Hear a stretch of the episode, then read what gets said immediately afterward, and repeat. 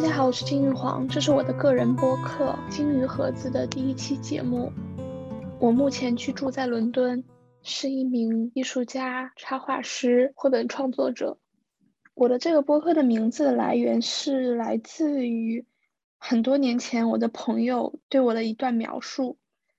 我以为这个盒子里装满了玻璃珠子，可是每次摇一摇，总能发出奇怪的声音，并掉落奇怪的东西。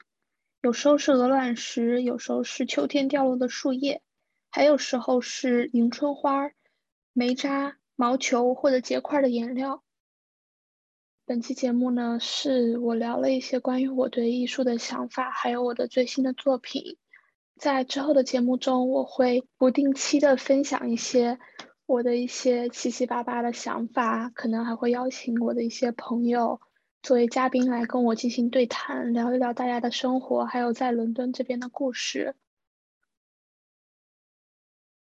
作为一个插画师，也是一个艺术家，你最近的创作呢，是如何从啊以插画为主呢，慢慢转变成了纯纯艺，或者说一个绘画的一个这样的方式？我是嗯，以拼贴的过程，我觉得拼贴是帮助了我很多。最大的一个变化是我，是我开始享受画画了。就是我开始在画画的过程中，我不会去想太多的结果，我更多的是像就像冥想一样，就是像一个小朋友在玩乐一样，在画画的时候，我就会很开心，会享受当下这个状态。但是之前在插画的过程中，我更多的是提前设计、提前计划好要画什么，然后找好一些。reference，然后嗯，做一些调研，然后之后呢，想一些叙事性，做一些角色设计，然后再去再去创作。创作的过程中，选用什么颜色，选用什么方式，我其实脑袋里都已经构思好了。然后之后再去创作这个插画，但是创作插画的过程本本身就像流水线一样，就是我画的时候。画了很长时间，可能几个小时，但是这期间其实是没有很强的一个创新的过程在里面的。但是现在的绘画对我来说是不一样的，就是我每一秒钟就像树的分支一样，它下一秒都可能走到不一样的结果。我在画完之前，我也根本就不知道我自己这张画会带来什么，这个结束的时候会是什么样的作品。所以这是我绘画方式上的一些一个改变，就是我比起设计，比起嗯。比起提前预计的，我更多的是在当下享受当下，在当下玩乐的这么一个状态，就是我嗯的一个转变吧。嗯嗯，所以插画和绘画对你来说其实是有一些差别的。嗯，对这个问题我也思考过，一开始我是觉得。插画是包含在当代艺术中的，就是插画和绘画其实是没有什么区别的。一开始我是觉得，可能插画的商业性或者装饰性更强，但是我同时又想到民民俗艺术的插绘画作品也非常具有装饰性，所以这并不能作为就是区分插画和绘画的区别的原因。所以我就在想，那可能是插画更具有目的性，因为插画插图嘛，它一开始不就是作为书籍的配图的才产生的嘛？这就是从名字上来就可以听出来。所以它是为了讲述一件事情或者是一段文字而画的画。但是绘画呢，它是没有没有目的性的，比起这些，或者说是它的目的性更大的。它一幅画里面可以讲很多件事情，它可以讲就是。可以讲画画的人，就可以讲艺术家的童年背景经历，可以讲当代社会的一些问题，可以讲宇宙、讲灵性、讲爱。然后我就发现，插画和绘画其实是其实是有界限的。就界限，我我给他界定的标准，我用的词就是潜意识，就是当代艺术中的绘画是更深入到潜意识的创作过程中。创作过程中，勇敢要大于设计。然后呢，你的直觉，你的直觉要大于效果。你的状态和你的心境都会在不知不觉中反映到你的绘画里。而且很多时候，就是你在作画的时候，甚至是你绘画结束之后，你都没有办法理解这幅画的意义。可能要过一段时间，或者过几年之后，你回头看，你才会结合当时当下的社会文化背景和你的创作进程，你才能了解当时那幅画它的意义到底是什么。所以在潜意识的驱使下，这幅画的意义是超前的，是快于你创作者自身的理解的，甚至可以说是不是我们在创作，不是我们在绘画，而是绘画想要被画。灵感想要被表达，艺术想要被创作，于是他们选中了我们，而我们作为艺术家，我们需要做他们虔诚的信徒，花费我们的时间精力，我们的诚恳的期待和挑战的勇气，去不遗余力的为他们付出。然后在这个过程中，艺术家们自己能收获的，就是我刚才说过的，我觉得我收获了最纯粹、最至上的喜悦和快乐。而这个结果，结果如何？反而并没有那么重要了。嗯，所以说你能有现在这个想法上的转变，跟你刚刚说到的拼贴的方式一定很有关系。那你能具体说一说拼贴是如何帮你，呃，让你对画画有新的这样的一个感受的？因为我个人之前在绘画上，我是一个比较有功利心的人，就是我画画的时候都会想着我是要，我是这幅画我是否能讨好观众，嗯，别人大家会不会喜欢我，有多少点赞多少转转发，所以我画画的时候其实负担挺大的，我可能用心画了几个几个小时，然后磨出来的一点点细节磨出来的画，并没有人喜欢，但是我随手画的那种非常可爱非常。简单的画风，但是大家都很喜欢，所以那个时候我其实是，我不能说有点迷失，但是我可能会是会更想追求那些东西，所以在画画的时候我就会很很害怕，包括大家现在习惯用 iPad 画画嘛，我每次用 i iPad 画画，画错了就双指撤撤回，然后呢又可以用 iPad 做很多不一样的效果，在这个过程中你可能就迷失在这个效果和这个撤回的可能性里了，然后你想到的就是。像树的分支，你想到了去探索不同的可能性，你而不是想到的是如何去弥补，如何去解决当下了。但是拼贴对我来说，它给我的一个就是，现在我不一定需要拼贴了，就是我，但在当时，拼贴改变了我，是因为拼拼贴告诉我要勇敢，拼贴告诉我要，嗯，不要害怕的去尝试，因为世界上是没有错这个东西的。你虽然不能撤回，但是你可以覆盖，而且只要你不说结束，这幅画就永远不会结束。你可以剪下一些东西，画一些东西，拼贴在你这张画上。如果你不喜欢，你可以再贴另一张纸在上面。它不仅不会给你这幅画带来什么毁灭性的打击，它还会给你的画增加质感。所以它对我来说是一种鼓励，是一种让我去，嗯，更加勇敢的去。创作去挑战自己，去在画面里增加新的可能性。嗯，不要去想太多。对。那我看到你最近有很多作品，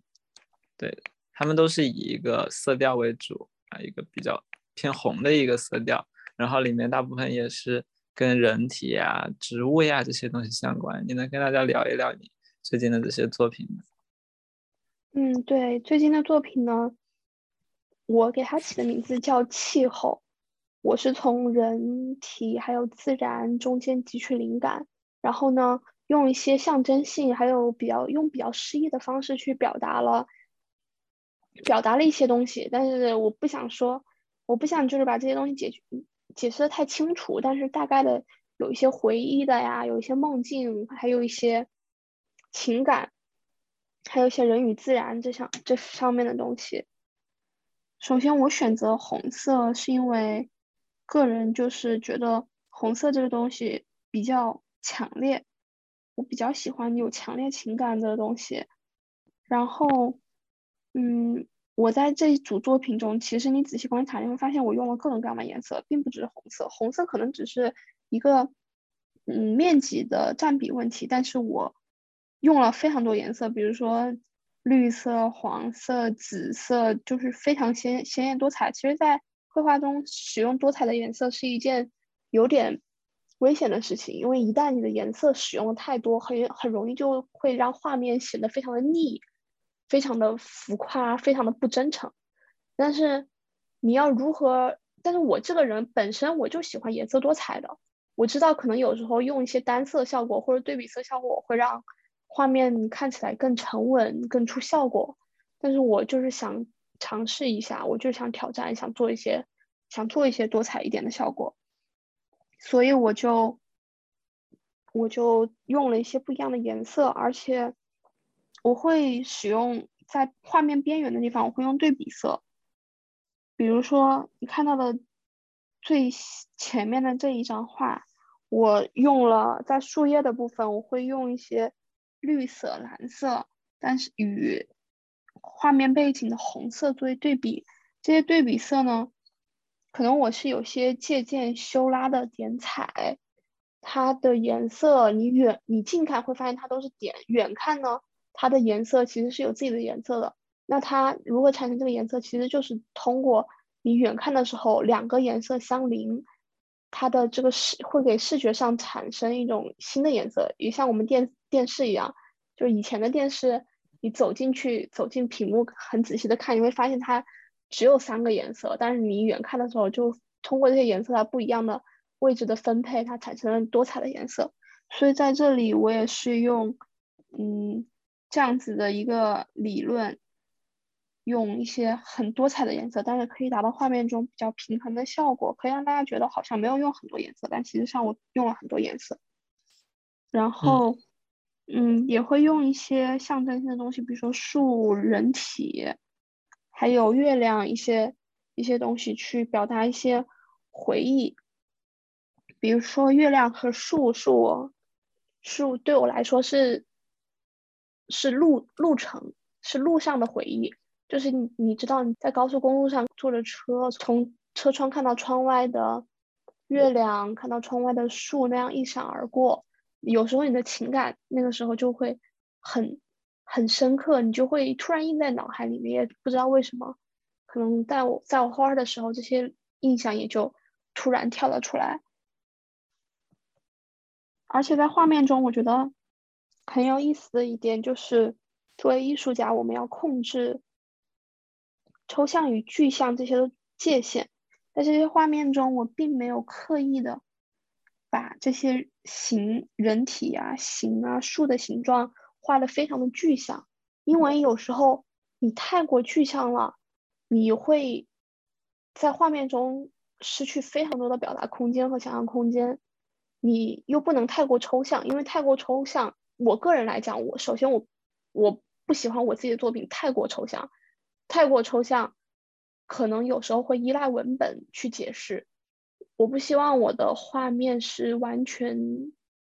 大部分的依赖文本去去解释才能让观众理解。我更希望画面自己可以讲出自己的故事，所以我是在努力的把控画面中抽象和具象的一个平衡。因为当你达到这个平衡点，你就可以称你的画面效果是诗意的。而不是现实主义，不是抽象，也不是非常具象的，可以说是诗意的。这是我想达到的一个一个位置。嗯，那你的画面中反复出现的人体，对你来说意味着什么？人体，人体首先它是一个对象。人体它也是一个情感宣泄的过程。首先，我们是人，我们对人也会有更多的共情。对于人，对于人身体的每一个部分的每一个动作，我们都会有共共情，我们都会有，嗯，我们会很敏感。比如说，比如说人蹲着的姿势，我们作为人体，我们会很敏感，会察觉到这个人体是在蹲着的，他可能有一些情感。所以这一方面是我觉得人体可以很好的。利用在我的作品中的方面，然后在我的作品中，人体有时候是，嗯，就是叠加在一起组成一个新的物品，有时候是单独一个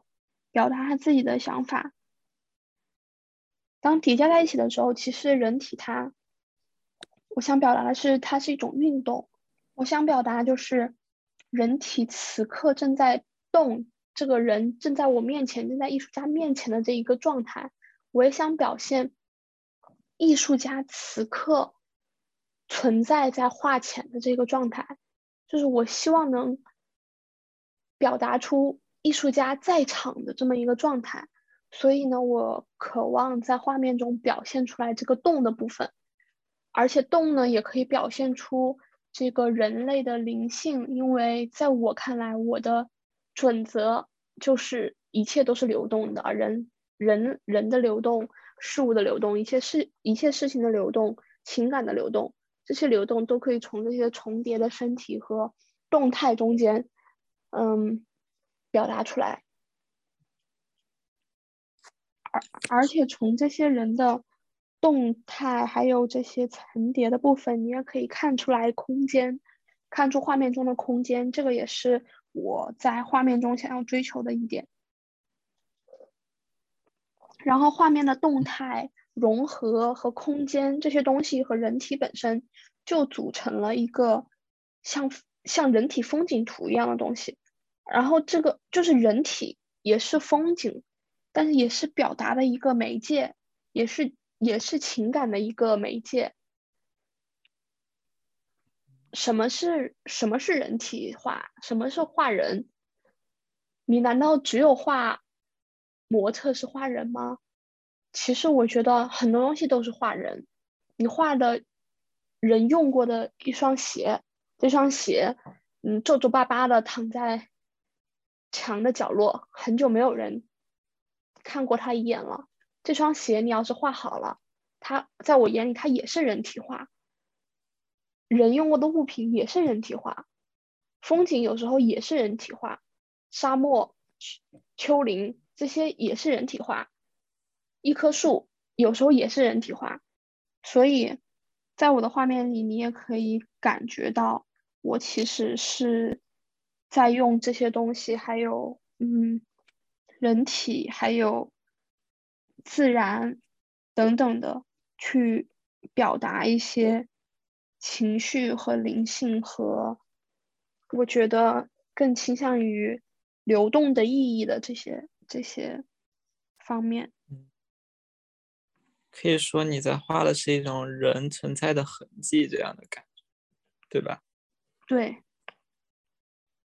就会让我想到。像贾科梅蒂这样的艺术家了，但是你的人体其实很有一种你自己独特的造型上的处理。你在画人的时候，为什么能把人画出这种很柔和、有一点点扭曲，但是又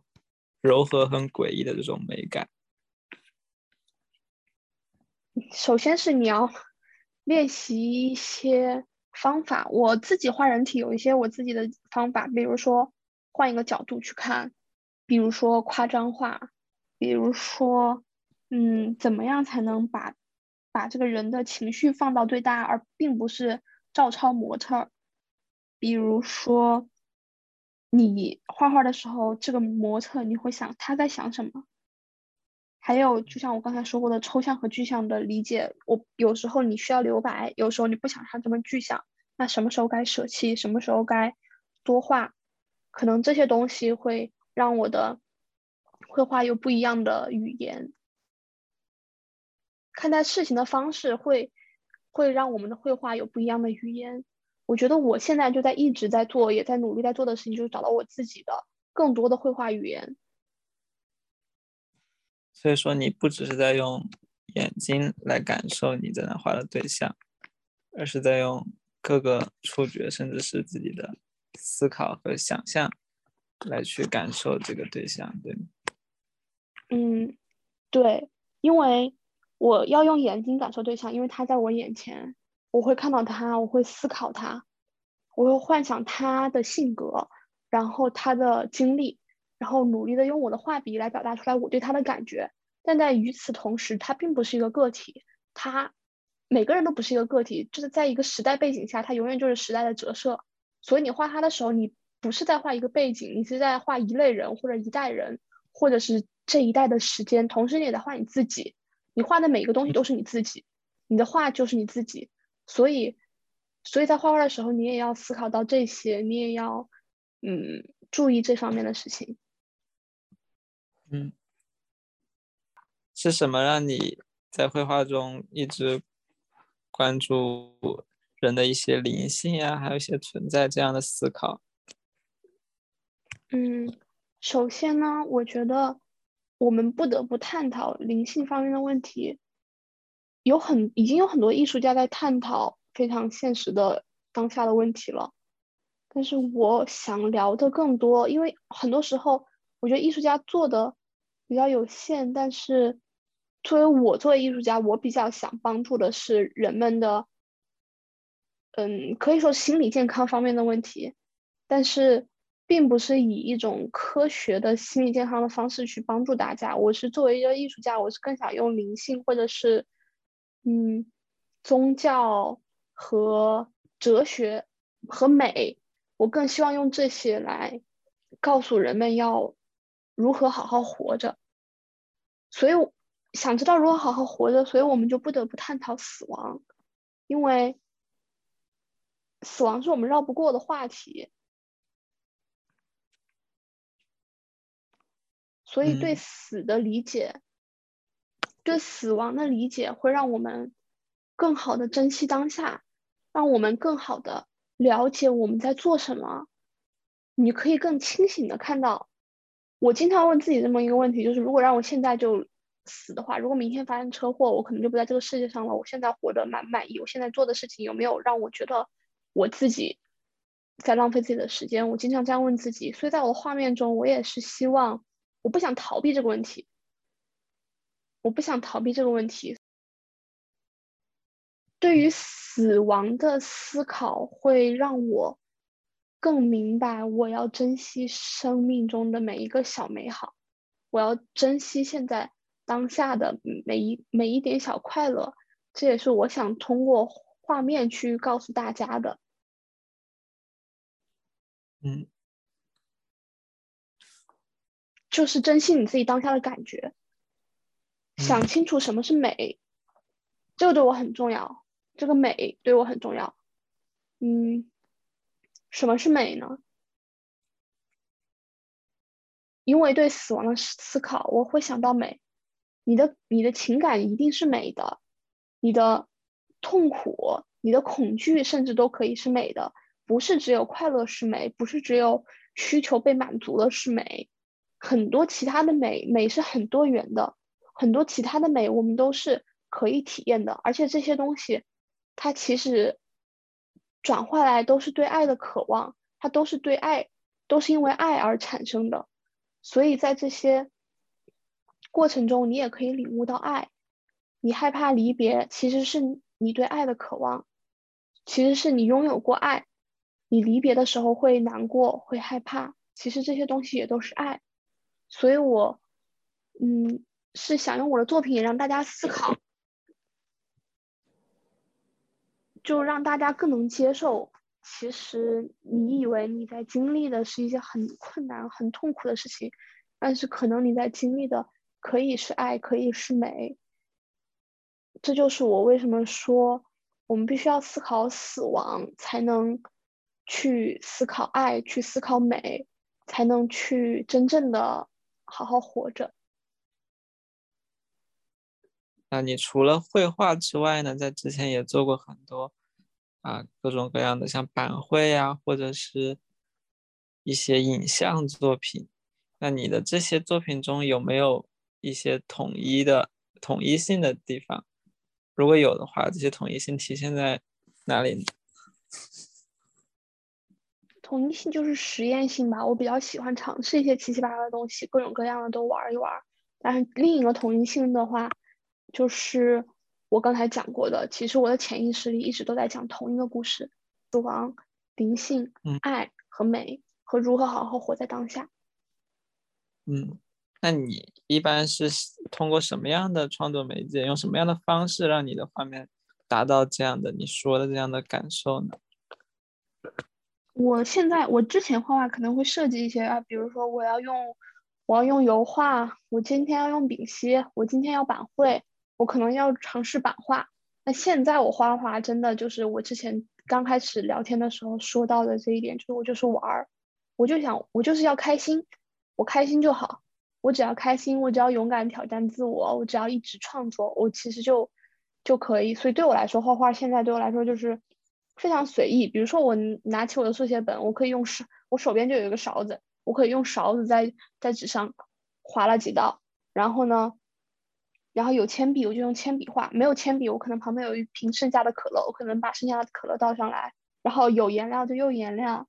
然后就是会会很随意，真的就是很很大胆吧，也可以说。当然，我还是会用一些比较基础的媒介，之前有画油画、画丙烯，然后前段时间尝试了色粉、油画棒，然后这两天。我这两天又开始自己做自己做墨水，就是从英国这边有一些果子，你把这些果子放在放在锅里去煮，煮时间很久了之后呢，它就会变成很浓厚的颜色，然后用这些颜色画出来的话，它是它是那种清淡的棕色。这个时候如果你再加一些铁锈进去，放一段时间，它颜色就会变黑。然后你就就像女巫一样，你就会做很多这种实验，而且用茶煮出来的茶包，茶包也有它自己的颜色。然后在河边，你去挖一些青苔，这些青苔它也是有自己的颜色。它刚开始抹上去的时候是绿色，时间久了可能会变成棕色，它会有自己的质感。然后河边的一些石头的石头的质感和颜色也都不一样。有时候你在河边还能捡到一些煤矿，这些煤矿。有时候闪闪发亮的，可能会有很有意很有趣的质感。所以对我来说，媒介现在的媒介更多的就是一个玩乐的一个过程。嗯，当然，当然你还是要思考，就是如何在画面里面更协调。对这一些内容，我们可以下次专门出一期节目来聊一聊关于材料。嗯，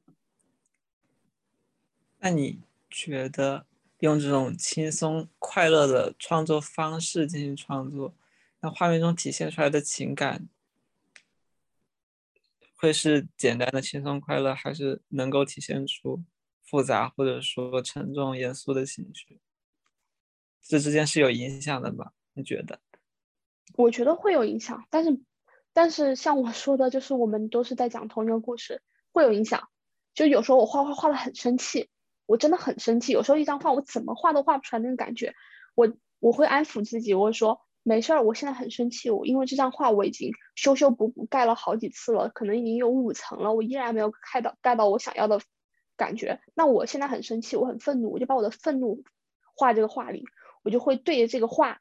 就是非常愤怒的发泄，然后之后这张画的别人从这张画里就能感觉到愤怒，他们就会说啊，这张画感觉好像好像你是。很生气，然后颜色很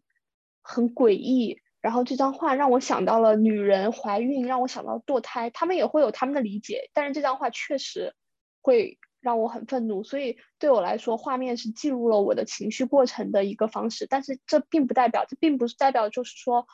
我用轻快的方式去画画，画出来作品就一定是轻快的，这两者是没有直接的联系的，但是情感是可以记录在画面上的，但是轻快的方式也可以画出。嗯，比较沉重的作品，所以，因为像我之前说的，我更相信绘画是从潜意识里来的。但是你很轻松的画画，画出来的画，别人也能看出来你轻松。但是你也可以用很轻松的语调去讲一个很沉重的故事，对吧？那你有为了去更好的把你所思考的这些灵性啊、哲学给融入你的作品，有去？做过一些什么样的尝试吗？就是绘画以外的尝试。嗯，像我之前创作涅槃的时候，我就是为了体验一下禅定，体验一下这个过这个感觉，因为我没有体验过，我是不能，我是不好用艺术作品去表达，所以我想切身处地的去体验一下，所以当时就去就去了寺庙里面做，就是禅修了十天。然后其中有七天就是不能讲话，也不能看人，也不能也不能跟别人有任何的接触，就只能每天思考、反省自己，然后活在当下，去学习如何活在当下。然后这种体验对我改变也很大，给我给了我很多的，就是营养吧，就是佛教的一些东西。宗教对我来说，我觉得宗教是给我爱和死亡这两方面让我反省很多的东西，所以我也挺感激当时的经历。虽然到虽然当时的经历给了我很多很多，但是并没有让我成为一个佛教徒，因为我至今为止并没有任何的嗯超自然的一些体验，但是我是很喜欢佛学的。知识，所以我只能说自己是一个佛学爱好者，但这已经对我来说帮助非常大了。我觉得可能是缘分暂时还没到。嗯，好的。那么你对你未来的创作道路有着什么样的设想？首先，我对自己的要求是我希望我能一直享受绘画，不要太被功利、功利的东西再次嗯绑架。我希望绘画对我来说是一是一片净土，然后我希望我自己创作出来的作品是自己喜欢的，至少。希望我从现在开始可以更多的找到自己的绘画语言，然后能更好的去表达我自己真正想表达的东西。嗯，我也希望自己一直有这种勇于尝试、勇于犯错的勇气，在绘画方面可以一直的向前走。或者向后推，或者原地不动，嗯，至少希望自己是在一直变化、一直改变，然后不要不画，不管是往哪儿走，我希望自己一直画下去。嗯，不能说是我的，我给我自己安排一个怎么样的艺术道路，因为我觉得这个东西对我来说是无法无法被安排的，因为，艺术道路不需要我。是我需要艺术，是我需要它来作为我的一个表达，是我需要，我需要说话，我需要歌唱，我需要，我需要它，所以我无法去安排它什么，我只能说我很高兴我拥有它，我可以用艺术来说话、来表达、来歌唱，所以我希望我能达到的艺术理想就是，不管发生什么事情，我希望我不要抛弃他，我也希望他不要。不要抛弃我，希望就是我可以一直说下去，一直画下去。